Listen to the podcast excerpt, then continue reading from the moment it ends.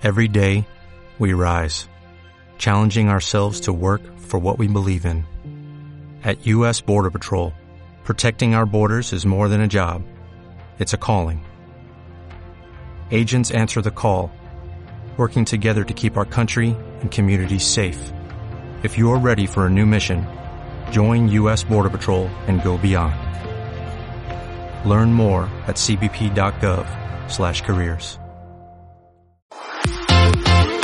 Nutrición imperfecta. Con Marta Mármol.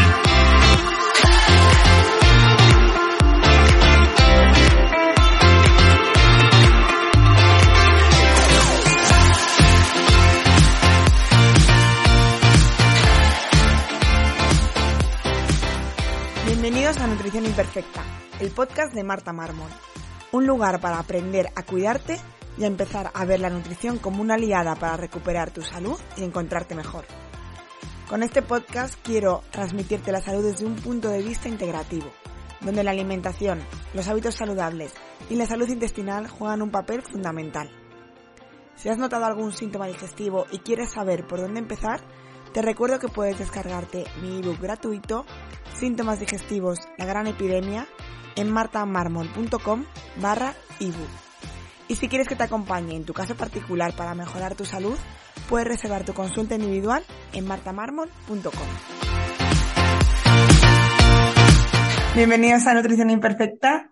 Hoy mi invitada es Esther Campillo y vamos a hablar de un tema que a mí me resulta muy interesante y creo que no es tan conocido, por lo menos eh, en mi mundillo. Y vamos a hablar de cómo el yoga puede ayudar eh, pues a algunas patologías que cursan con dolor crónico. Pero bueno, antes de eh, meternos un poquito de lleno y que Esther nos cuente más, darte la bienvenida, Esther. Muchas gracias. Muchas gracias a ti por invitarme. Y nada, preséntate, cuéntales a la gente quién eres, a qué te dedicas y cómo ayudas eh, a través del yoga. Muchísimas gracias. Pues eh, siempre empiezo presentándome un poquito, contando un poco mi historia, mi experiencia vital, para, bueno, para que se pueda entender un poco mejor a, a qué me dedico actualmente y por qué hago lo que hago. Eh, yo, bueno, hace unos 12 años, cuando tenía 21 años, eh, yo era una chica pues eh, súper activa, eh, estaba estudiando tercero de medicina y siempre hacía muchos planes, me encantaba salir, hacer actividades, hacer ejercicio. Eh, de hecho, llevaba un estilo de vida bastante ajetreado y bastante movido, me llenaba mi horario de actividades y, a la vez estaba estudiando en la universidad, ¿no? Y sin un detonante claro, empecé a encontrarme mal a lo largo de unas semanas, meses. Y recuerdo perfectamente que yo estaba en tercero de medicina y tuve que empezar a dejar de ir a clase porque mm, me despertaba por las mañanas con mucha fatiga, me costaba levantarme de la cama, tenía mucha rigidez, tenía mucho dolor en la espalda, en la cadera y de hecho necesitaba ayuda para muchas cosas. Mi familia los primeros años pues me tenía que ayudar a vestirme, incluso a comer, porque me afectó también en, la, en las manos, las articulaciones, y me diagnosticaron una enfermedad reumática que se llama espondilitis eh, anquilosante y afecta sobre todo a la espalda y a la cadera. Se produce mucho dolor, eh, mucha fatiga, mucha rigidez. Y yo recuerdo que con 21 años, que era bastante joven, eh, y estaba en una edad que me quería comer el mundo, pues para mí fue un crash totalmente en mi vida porque perdí, eh, bueno, mi vida social, ¿no? Se, se, vio muy reducida de golpe.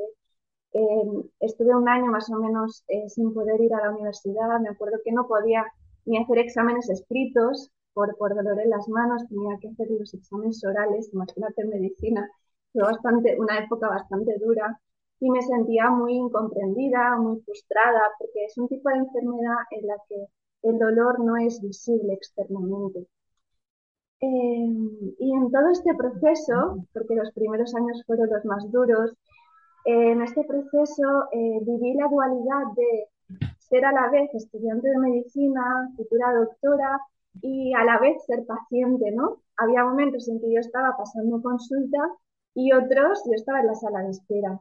Entonces, bueno, es, esta experiencia me ayudó a ser como más, más paciente como paciente y como doctora tener más empatía con, con las demás personas, sobre todo con personas con dolor.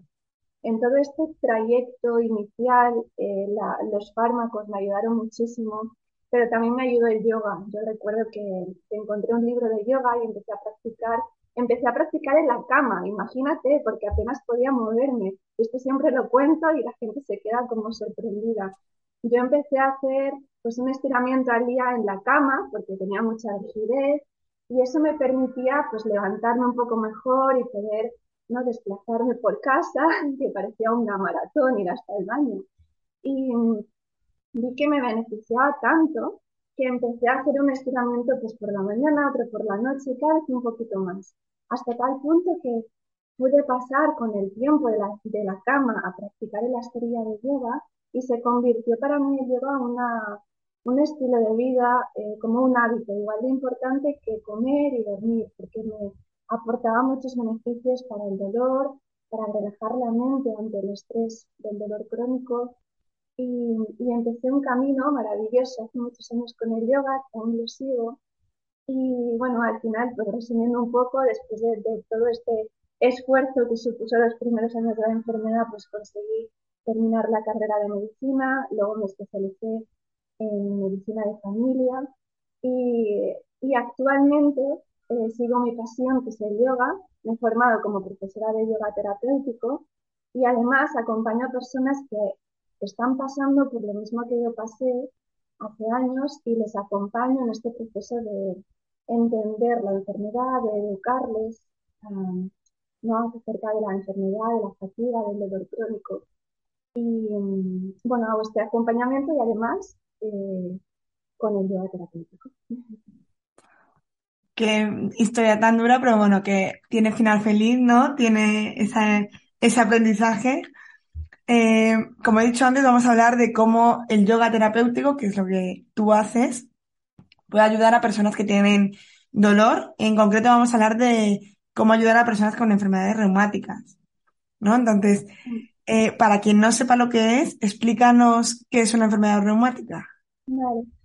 Primero me gustaría hacer un apunte y es que nosotros hablamos mucho de reuma y la palabra reuma eh, no es del todo correcta decirla cuando nos referimos de enfermedades reumáticas. Y aquí te voy a, contar algo un poco, una curiosidad, porque he estado buscando eh, el origen de la palabra reuma y como tal eh, la acuñó Galeno en el siglo II, imagínate hace tantos años, y él se refería a los humores patológicos del cuerpo, cuando tenemos un catarro o un resfriado. Y no fue hasta finales del siglo XIX en que definen reumas como una patología del aparato locomotor. Y actualmente, esto me encanta, ¿eh? buscar el origen de las cosas, actualmente lo más correcto es decir enfermedad reumática y no reuma. Entonces, vamos a lo que es una enfermedad reumática. Es una definición bastante amplia y compleja porque eh, se refiere a un grupo de enfermedades que son bastante diversas.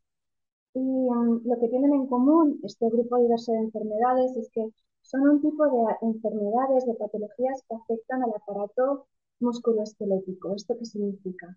Que afectan a músculos, tendones, ligamentos y huesos. Algunas de ellas, no todas, algunas pueden estar mediadas por el sistema inmune. Y además, algunas de ellas pueden afectar también a otros órganos y sistemas, como el sistema cardiovascular el sistema digestivo. Para que nos hagamos una idea más concreta, las más típicas o las más conocidas y más frecuentes en la población son la artritis reumatoide, el lupus, la fibromialgia, la artrosis, la gota, la osteoporosis. Todo esto son enfermedades reumáticas y hay muchísimas más. Vale. Em, ¿Qué, causa, o sea, ¿Qué síntomas tienen? claro, eh, esa es una pregunta bastante abierta porque, como has dicho, estamos metiendo en el saco un montón de patologías completamente diferentes. Sí, son, son muy distintas, pero sí que tienen eh, muchos puntos en común. Eh, yo creo que el, síntoma en común que tienen la gran mayoría de ellas, por generalizar un poco, es el dolor. y el dolor crónico, además un dolor que es de larga duración en muchas de ellas y que está presente en el día a día de las personas que sufren una enfermedad reumática. Y otros de los más comunes son la fatiga, ese cansancio excesivo, eh, la rigidez, la inflamación articular em, y la dificultad en el movimiento. Creo que serían las más comunes. Luego tenemos dentro de cada una pues, síntomas diferentes específicos, pero así por generalizar, yo diría que el síntoma más, común es el, dolor y el dolor crónico. Vale, bien, porque vamos a hablar, vamos a centrarnos en el dolor. Eh, ¿Cómo se trata el dolor? Cuando nos enfrentamos al tratamiento médico, por así decirlo, eh, en alguna de esas patologías que cursan con dolor crónico, ¿qué es lo más habitual y, bueno, ¿y por qué es tan difícil, ¿no? tratar este dolor? Em, actualmente la medicina occidental, el dolor eh, la mayor parte de veces se trata con fármacos, ¿no? Estamos en una sociedad eh, y una medicina farmacocentristas, ¿no? A pesar de que yo tengo la esperanza y sé que cada vez más eh, las nuevas generaciones de profesionales de la salud y de médicos cada vez le dan más importancia a, los hábitos saludables y al estilo de vida, ¿no? si quieres después lo comentamos, a la nutrición, el ejercicio, etcétera. Pero sigue siendo una medicina farmacocentrista. Entonces, me gustaría hablar un poquito del dolor, porque para tratar el dolor tenemos que saber qué es el dolor exactamente, ¿no? Em, y el dolor, que también lo he buscado, la definición del dolor, porque es que me encanta hablar del dolor, eh, se define como una experiencia sensorial y emocional desagradable asociada a una lesión tisular real o potencial. Esta es la definición, digamos, eh, oficial del dolor. Pero añadiría más cosas. Yo añadiría que en las enfermedades reumáticas tenemos, por, una, por un lado, el añadido de que es un dolor crónico, ¿no? Como hablábamos, no es un dolor puntual en el que por ejemplo, te tomas fármacos durante una semana o dos y se resuelve, es un dolor agudo. En la mayor parte de enfermedades reumáticas es un dolor crónico. Y esto significa que estás 24 horas con dolor. Esto es fácil de decir, pero, pero eh, es muy difícil de, de, llevar a la práctica, o sea, de convivir con él. Y todos los días de tu vida, y a lo mejor durante años, y a lo mejor durante toda tu vida, porque son enfermedades crónicas de larga duración. Todo esto tiene un componente emocional y el dolor tiene una parte también subjetiva. Y hay muchos factores que influyen en cómo vive una persona el dolor crónico. ¿no? Tenemos eh, la parte emocional asociada al dolor y también todos los aspectos de la vida de una persona influyen en el dolor, desde, eh, desde qué tipo de trabajo hace, de cómo es su entorno, de hasta qué punto se siente comprendido o comprendida por las personas, eh, amigos, familiares, las personas que le rodean. El estilo de vida también influye en cómo vivimos el dolor, los hábitos que tenemos, los recursos que tenemos para afrontar ese dolor. Bueno, muchísimas cosas, ¿no? Influye todas las esferas de la vida, exacto, influyen en cómo vives el dolor, aunque sea un dolor físico, eh, es muy complejo el dolor. Es por eso que hace falta un tratamiento multidisciplinar, que tenga en cuenta la parte emocional del dolor, la parte del estilo de vida, de los hábitos. Y me gustaría muchísimo contarte eh, muy brevemente eh, un estudio muy reciente, que esto lo conté, bueno, se lo he contado a mis alumnos, que siempre los intento tener al día, del avance científico, y también lo conté hace poquito en una formación de médicos en Barcelona y me parece súper interesante porque es bastante novedoso. Es un estudio de un doctor que se llama, eh, bueno, perdóname la pronunciación, se llama Rainer Straub. es, un, es un doctor en, neurología y él explica eh, de manera muy fácil y muy sencilla que en las enfermedades, bueno, perdón, explica eh, por qué se produce fatiga o dolor en las enfermedades autoinmunes. Él explica que cuando hay una inflamación sistémica, cuando el sistema inmune está activo porque hay una enfermedad ¿no? que afecta el sistema inmune y se produce una inflamación constante en el cuerpo, Es como si tuviéramos el fuego encendido de la cocina y siempre estuviera a fuego lento, pero siempre encendido, ¿no? Entonces eso significa que cuando tú tienes una enfermedad que afecta al sistema inmune y es una enfermedad inflamatoria, siempre hay como una cocción a fuego lento y siempre está activa la inflamación en tu cuerpo. Y además es muy interesante porque hay una conexión, una conversación entre el sistema inmune y el cerebro, y el cerebro y el sistema inmune. Y explica un concepto que se llama neuroinflamación, que me encanta, y espero explicarlo muy sencillo. Viene a explicar que cuando hay una alteración en el sistema inmune y siempre está activo, se comunica y le manda células inflamatorias al cerebro y en el cerebro se producen cambios. Se producen cambios eh, a nivel hormonal, a nivel químico y también a nivel de estructura del cerebro. Esto significa que hay cambios en la morfología del cerebro y en las conexiones neuronales. Y mm, todo esto, para resumir, nos produce fatiga, dolor, ansiedad, etc. Em, y es el resultado de una activación del sistema inmune. ¿Qué es interesante aquí? Que aunque la enfermedad está en remisión, gracias a la farmacología, los hábitos, etc., estos cambios estructurales en el cerebro persisten y esto se llama eh, neuroinflamación. ¿Y por qué te he contado esto? ¿Por qué te he contado esto? Porque eh, el, dolor producido o la fatiga producidos por una enfermedad autoinmune, por una inflamación sistémica, es mucho más complejo de lo que parece e influyen tanto el sistema nervioso, el sistema inmune, el sistema endocrino, muchísimos sistemas en el cuerpo y mm, es un motivo más, una razón más por lo que el tratamiento de estas enfermedades tiene que ser multidisciplinar, ¿no? Esto me parece súper bonito, maravilloso, la explicación.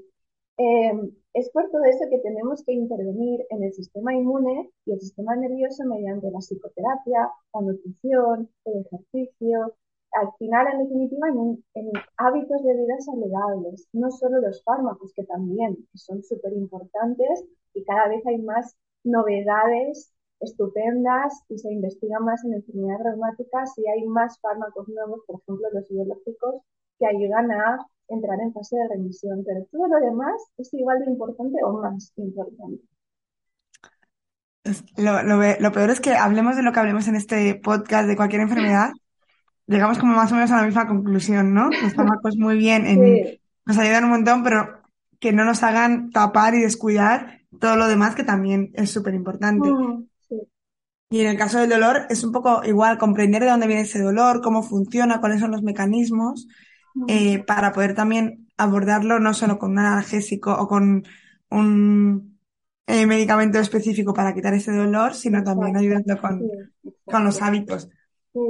El yoga, en este caso, ¿qué, qué aporta el yoga a, a, las personas con alguna enfermedad eh, reumática? He dicho bien, ¿no? Sí, has dicho perfecto. Eh, eh, bueno, me gustaría apuntar que el yoga eh, no solo son posturas, que esto siempre lo digo, sino que es un estilo de vida. Al final, bueno, el yoga sabes que proviene de la India, de la India, perdón, de Oriente, y aquí en Occidente, pues hemos tomado, por generalizar, hemos tomado un poco como la relación que las posturas son solo el yoga, ¿no? Y el yoga es mucho más. El yoga es un estilo de vida. Es, eh, no es la parte práctica en la que estás en la esterilla practicando yoga y haces pues, posturas, meditación, respiraciones, etcétera, sino que el yoga es un camino interno y lo que, lo que te genera es que tomas autoconsciencia de tu propio cuerpo, de tu mente, de, tus emociones, te das cuenta de cómo estás, es como escanear un poco tu cuerpo y tu mente, ¿no? Eh, y esa autoconsciencia hace que también tomes conciencia de otros hábitos de tu vida, por ejemplo, de la nutrición, de las emociones. Em, y es, yo lo definiría que es una observación de toda tu vida, de tu interior y de tu entorno. Y también incluye cosas como un buen descanso, un descanso adecuado, eh, una respiración adecuada, tener pensamientos positivos, estar en contacto con la naturaleza. Es decir, el yoga es mucho más de, la foto perfecta que vemos en Instagram, en un cuerpo maravilloso, que es que siempre digo esto y es verdad, es mucho más, es un estilo de vida. De hecho, yo creo que el yoga es bastante parecido a lo que sería un tratamiento multidisciplinar desde la medicina como la conocemos, ¿no? Porque engloba todos los hábitos de vida saludable. Y, y un poco más concreto, respondiéndote a tu pregunta, ¿cómo ayuda el yoga a las enfermedades reumáticas? Pues aquí también citaré algunos estudios, porque últimamente estoy eh, estudiando mucho, leyendo muchos artículos científicos, y está ultra, ultra demostrado por por, por la ciencia, por artículos médicos y científicos, que el yoga y la meditación regulan, modulan, ojo, modulan el sistema inmune, modulan el sistema nervioso. Y esto es muy fuerte, porque la meditación y yoga modulan las células inflamatorias que estaba contándote antes entre el sistema inmune y el sistema nervioso. Por hablar un poco más científicamente, eh, disminuyen los factores de inflamación en el cuerpo, la, la PCR, la velocidad de segmentación, etcétera, etcétera. Eh, bueno, me parece increíble porque modulan todas estas eh, células inflamatorias, permiten que relajemos el sistema nervioso y esto a la práctica, eh, ¿qué significa? Que aprendemos a respirar mejor, tenemos un estilo de vida más calmado, eh, las posturas nos permiten mantener la flexibilidad del cuerpo, eh, mantener unas articulaciones en mejor estado, ¿no? Y en definitiva podemos hasta controlar mejor los brotes porque el ejercicio en general y el yoga en particular mejora la calidad de vida de las personas con dolor crónico. De hecho, el yoga y la meditación pueden disminuir hasta tres veces la percepción del dolor, porque la respiración y la meditación influyen en el nervio vago, que hoy en día está tan de moda hablar del nervio vago, pues directamente actúan sobre el nervio vago y nos relajamos muchísimo y esto eh, influye en el dolor, pero vamos, 100%, que decir, está demostrado y mil estudios hablan de esto. Tengo un episodio en el que hablo solo de cómo activar el nervio vago, qué es y todo, así que... Em, y, y, recordar esto porque muchas veces no nos cuidamos, tenemos esa barrera a, a hacer cosas por el precio, porque al final ser un paciente activo y involucrarte en tu, en tu salud muchas veces cuesta dinero, entonces hay gente que dice, sí, me encanta, pero no me lo puedo permitir. Bueno, pues quizás empezar por estas cosas que son completamente gratuitas, ¿no? Y que existen muchas herramientas gratis eh, para empezar a respirar y meditar, ya puede ser un pasito a... Sí, yo creo que sí, y al final es una inversión, ¿no? Sí que, que Por supuesto. es cierto que las personas con enfermedad crónica tienen que destinar siempre una parte de, de su dinero, sus ingresos en salud, pero, pero es una inversión y a, y a largo plazo eh, vas a ahorrar dinero. ¿Por qué? Porque si tienes buenos hábitos, a largo plazo los vas a sostener y mantener y vas a evitarte pues, más visitas médicas o más eh, fisioterapia, eh, etcétera, etcétera. Porque vas a empoderarte, ¿no? Como paciente, vas a cuidar más de tu salud. Y de verdad que es una inversión para toda, toda tu vida. Aprender a respirar, a meditar, sí, sí, ¿qué te dices? Totalmente de acuerdo.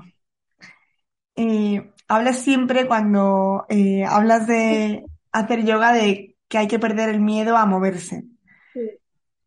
Eh, ¿ocurre esto? ¿Crees que muchas de las personas con, con este tipo de patologías no se mueven por, por miedo o por el dolor que, que creen que van a sentir?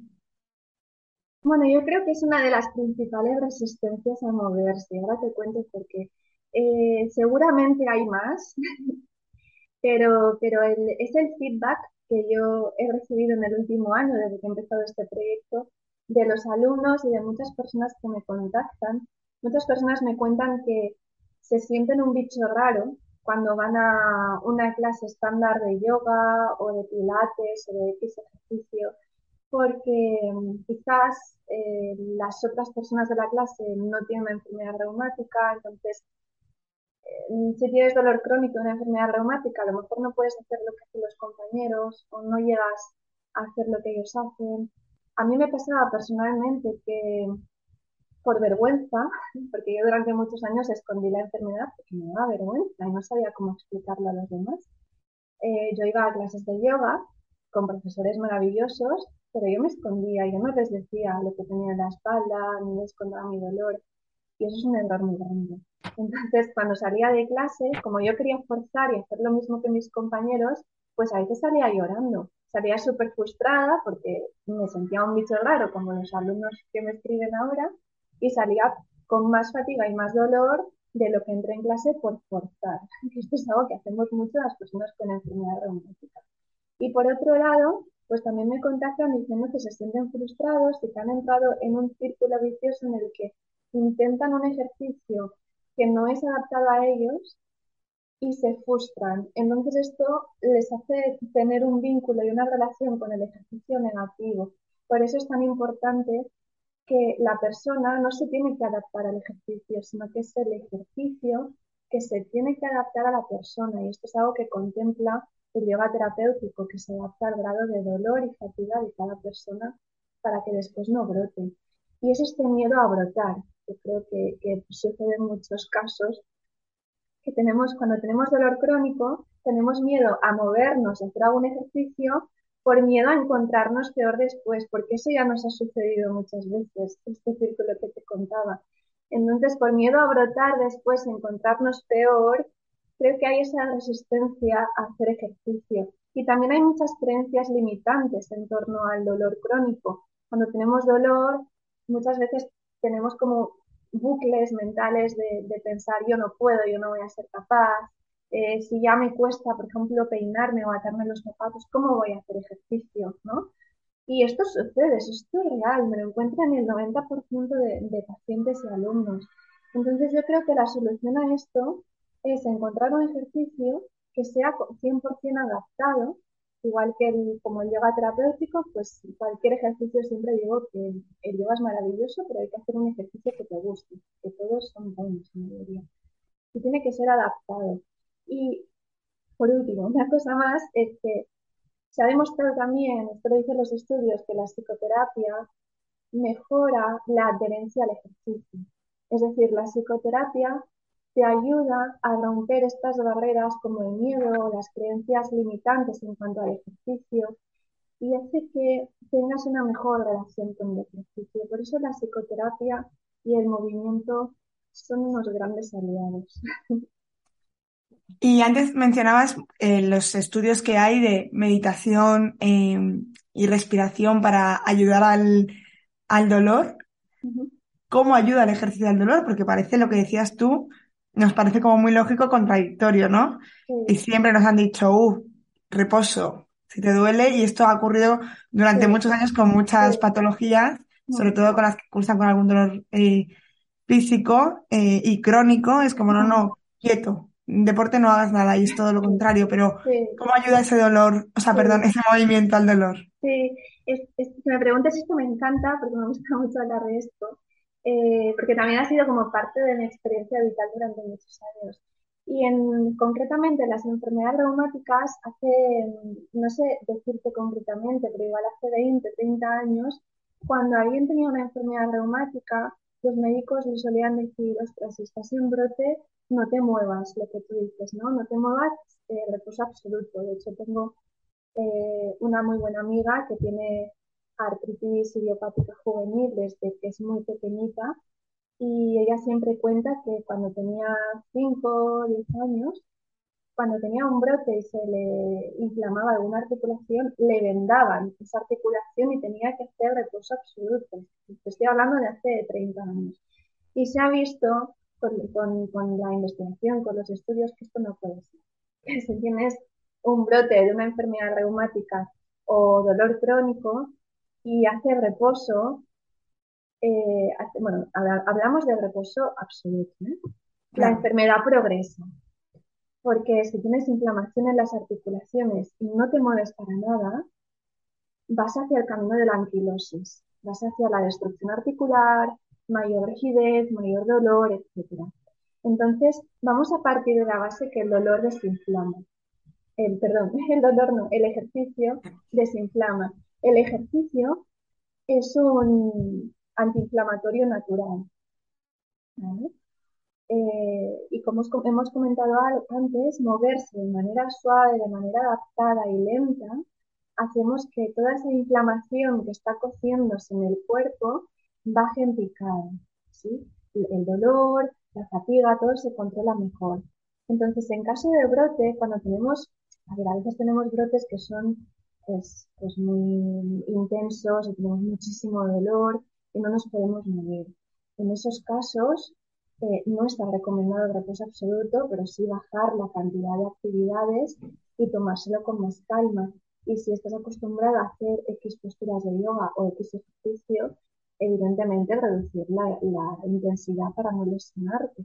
Y a veces le aconsejo a los alumnos que en ese caso empiecen con una meditación, tumbados en la cama, empiecen con una meditación, con una respiración. Esto les relaja muchísimo y a veces después de hacer esto les apetece hacer un poco de movimientos suaves, porque le hemos dicho al cerebro que relajarse está bien. Y cuando estamos más relajados, baja nuestra frecuencia cardíaca, todas las hormonas que tenemos en el cerebro, en el sistema nervioso del estrés por el dolor, disminuyen. Entonces nos apetece movernos un poquito más, ¿no? Aunque sea de manera suave. Entonces, a pesar de la fase en la que está la enfermedad, fase de brote, fase, fase de remisión, siempre, siempre, siempre está recomendado moverse, siempre de manera adaptada por un profesional que te sepa adaptar el movimiento y los ejercicios a tu grado de dolor y fatiga. Pero quedaros con que el ejercicio, el movimiento, desinflama. Y qué importante aprender a, saber escucharse y saber qué, qué, te pide el cuerpo en cada momento. Pero claro, que esto no es simplemente escucharse, también hay que entender un poco porque muchas veces estamos tan desconectados que el primer día a lo mejor, ¿qué te pide el cuerpo? Pues no lo sabes, ¿no? Sí, esto es súper importante y, creo que con el yoga se consigue muchísimo porque como te decía antes, el yoga te permite una autoconsciencia, una autoobservación. Y yo lo veo los alumnos que llevan unos meses, bueno, los admiro un montón y me parece maravilloso porque a lo largo de las clases cada vez van teniendo más conciencia.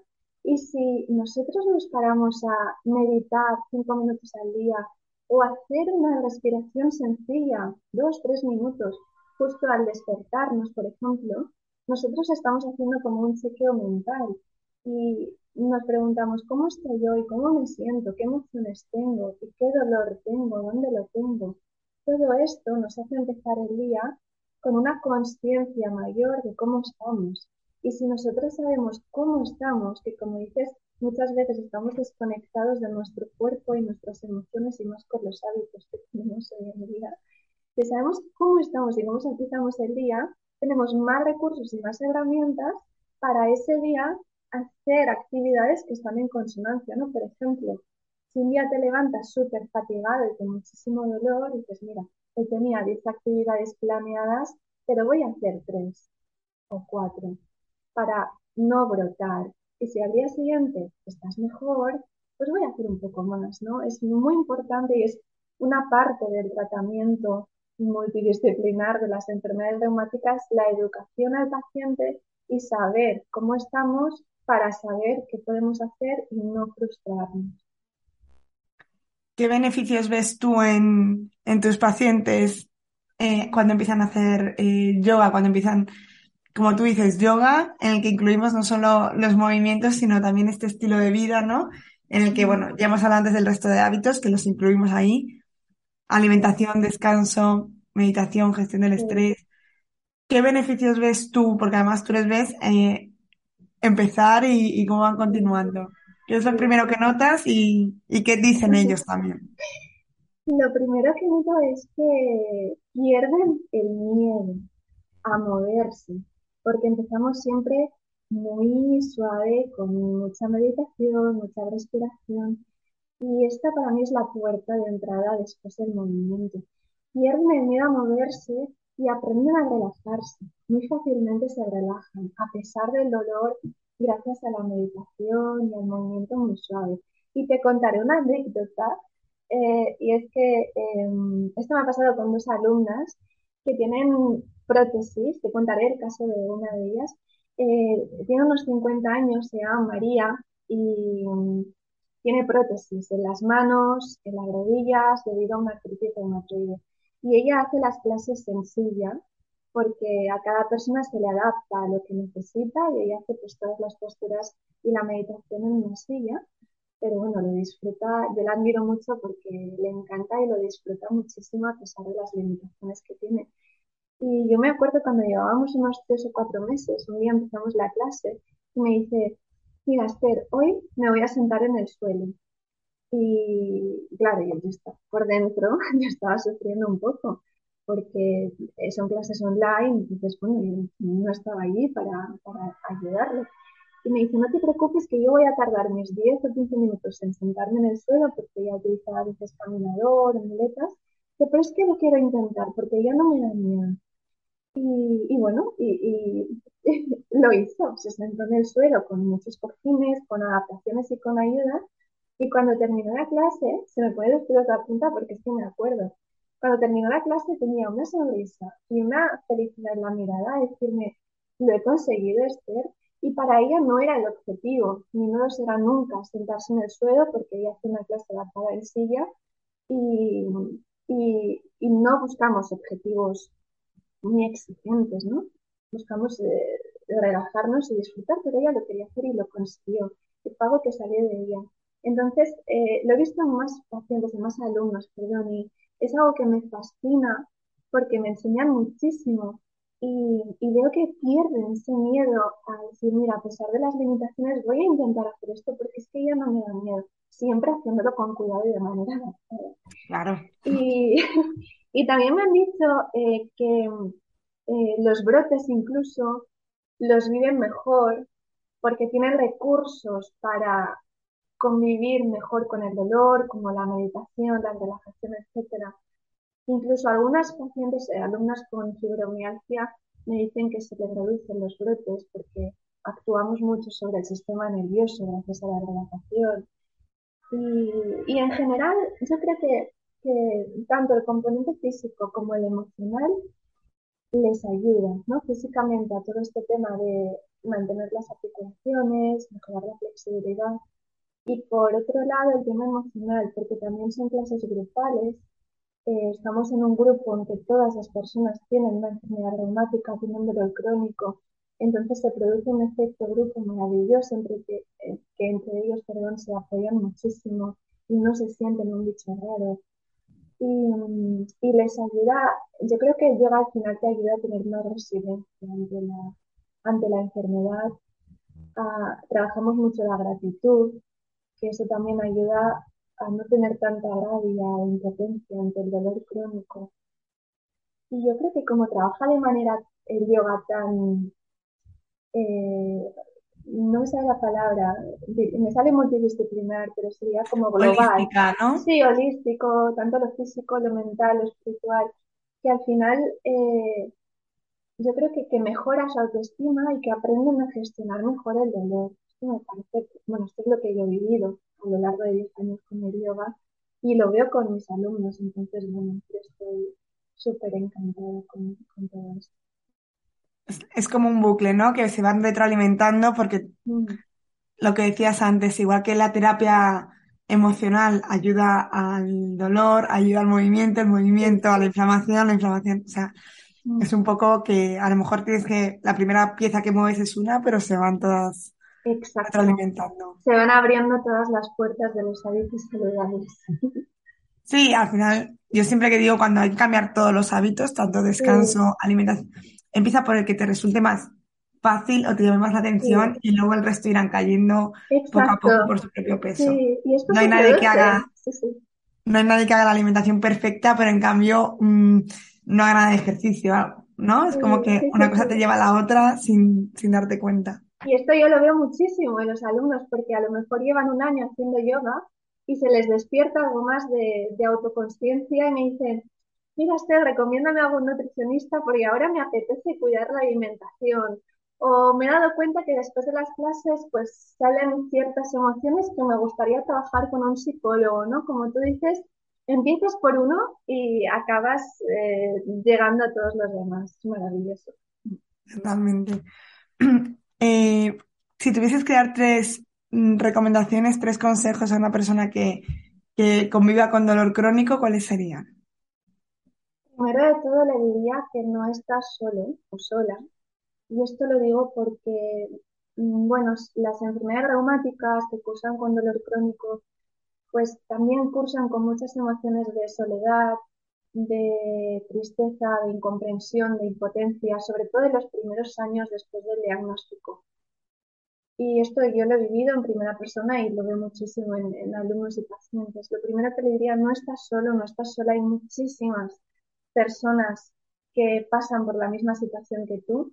De hecho, la prevalencia en España es que una de cada cuatro personas tiene una enfermedad reumática. Es, una, es un porcentaje elevadísimo en la población. Por eso no estás solo. Hay muchísimas personas que pasan por lo mismo que tú y que pidas ayuda. Que pidas ayuda, sobre todo psicológica al inicio si necesitas, de cualquier profesional que esté especializado en dolor crónico, en enfermedad reumática, porque hay muchísimos que te pueden ayudar y pide ayuda, por favor, sobre todo si tu entorno no te acaba de comprender.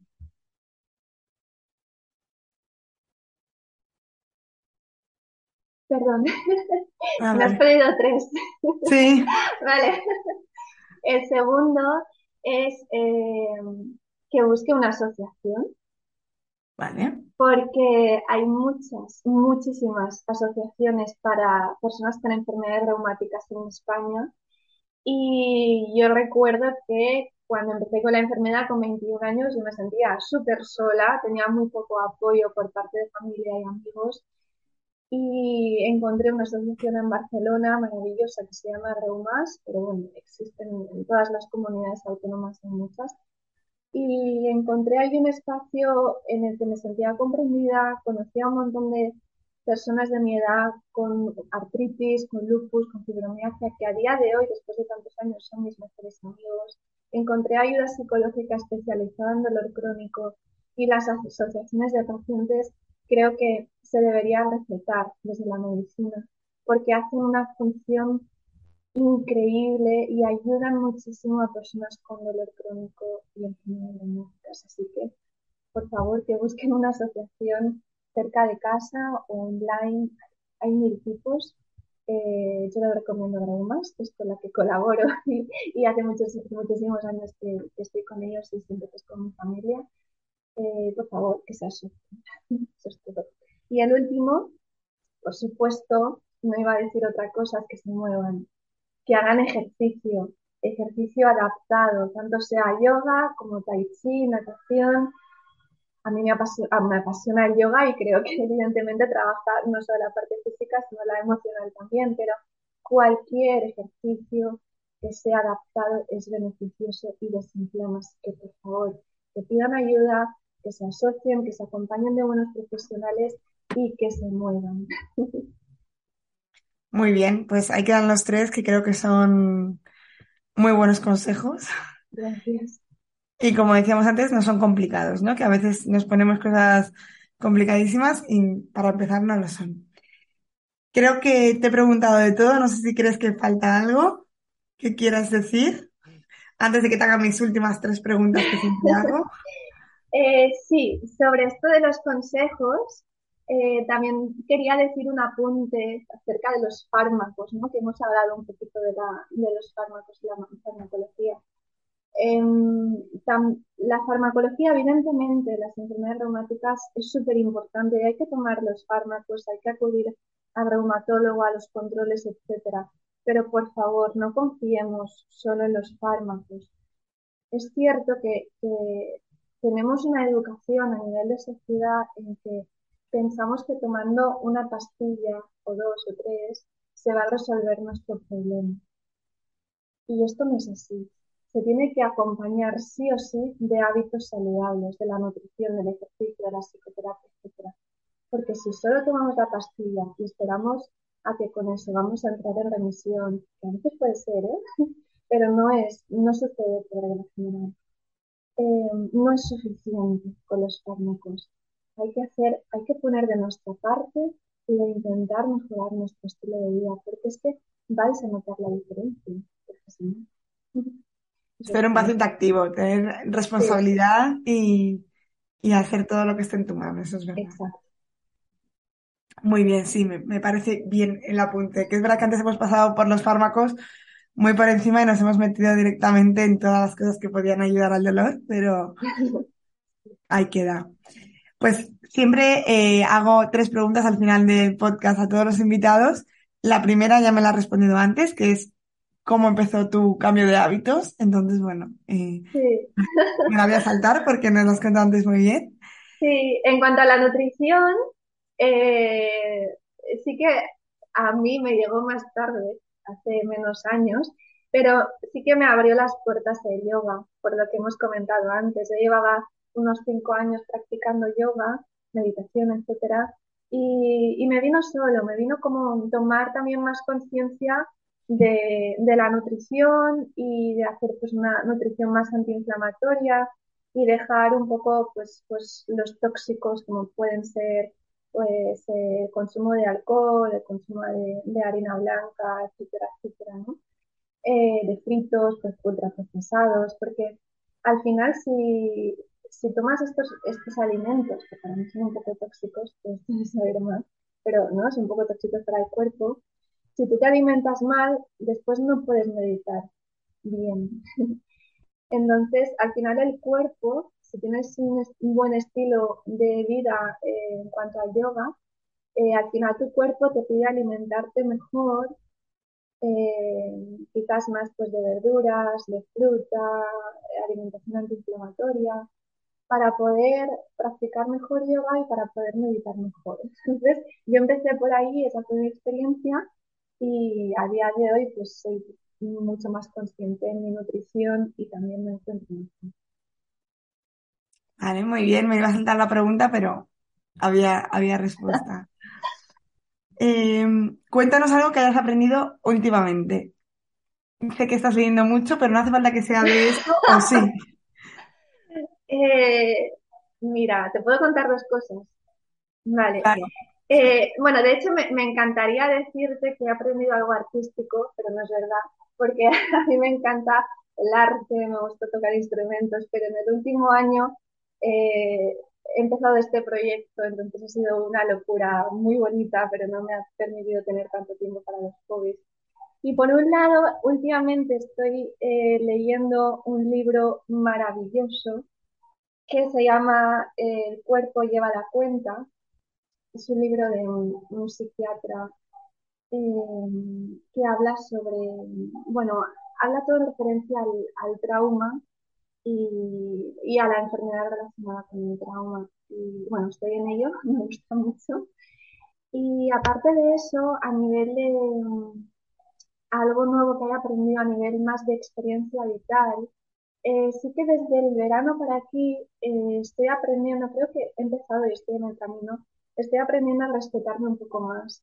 Porque mm, hace año, año y medio que empecé siendo autónoma, llevando mi propio proyecto, eh, dedicándole muchísimas horas porque además es un trabajo que me apasiona, pero sí que es cierto que hay una línea muy fina entre mm, la pasión por el trabajo y dedicarle mucho tiempo y dejar de respetar un poco tus tiempos. Entonces, desde el verano para aquí, que me tomé un, buen verano y un buen descanso, he tomado más conciencia de tener de, tener más descansos para, pues, para descansar, para mi ejercicio, que es, vital y súper importante, y para cuidarme un poco más, para cuidar un poco mis relaciones, bueno, en general para cuidarme un poco más y estoy aprendiendo a poner esos límites y a marcarme mejor los tiempos. Es un aprendizaje y un camino súper bonito y hay que tener mucha conciencia, creo, para, para conseguirlo. Yo también estoy en ese aprendizaje. Me siento identificada con la fina línea entre si te gusta algo a que no saber parar, sí.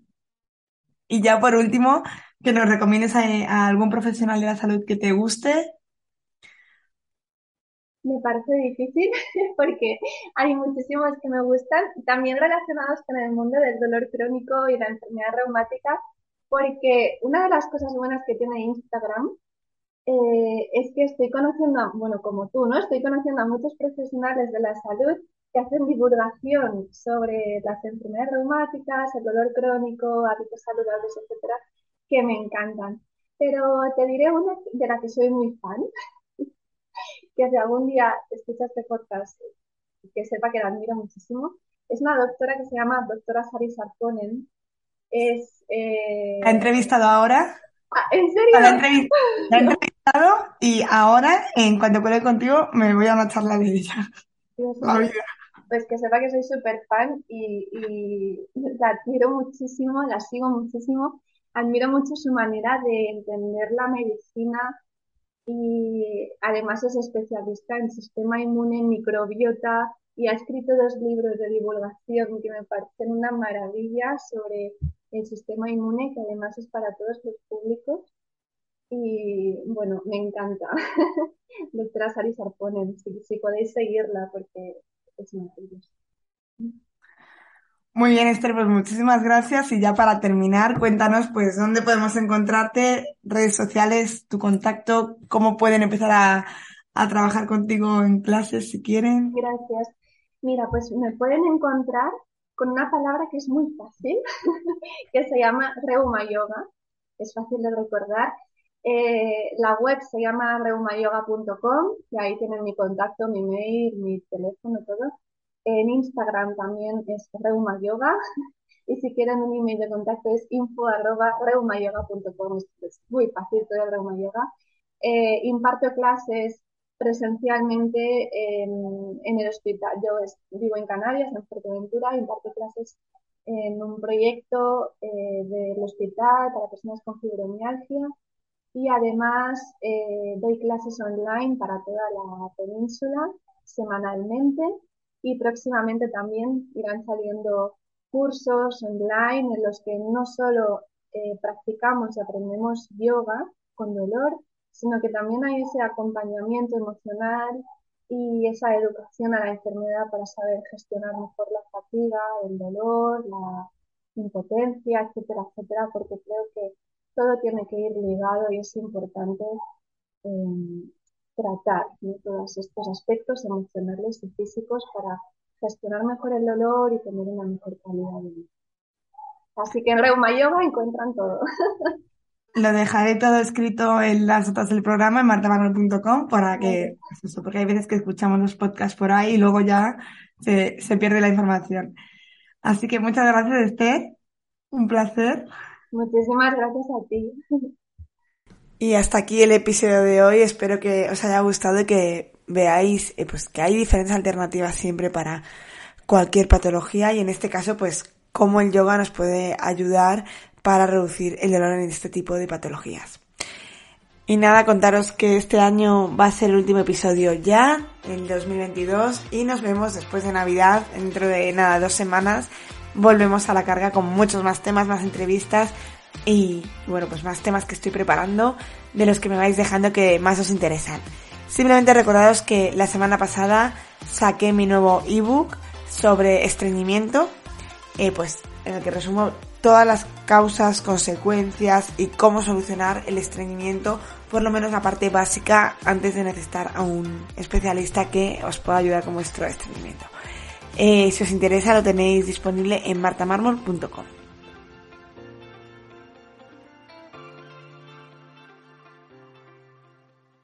En Sherwin Williams somos tu compa, tu pana, tu socio, pero sobre todo somos tu aliado, con más de 6.000 representantes para atenderte en tu idioma y beneficios para contratistas que encontrarás en aliadopro.com. En Sherwin Williams somos el aliado del PRO.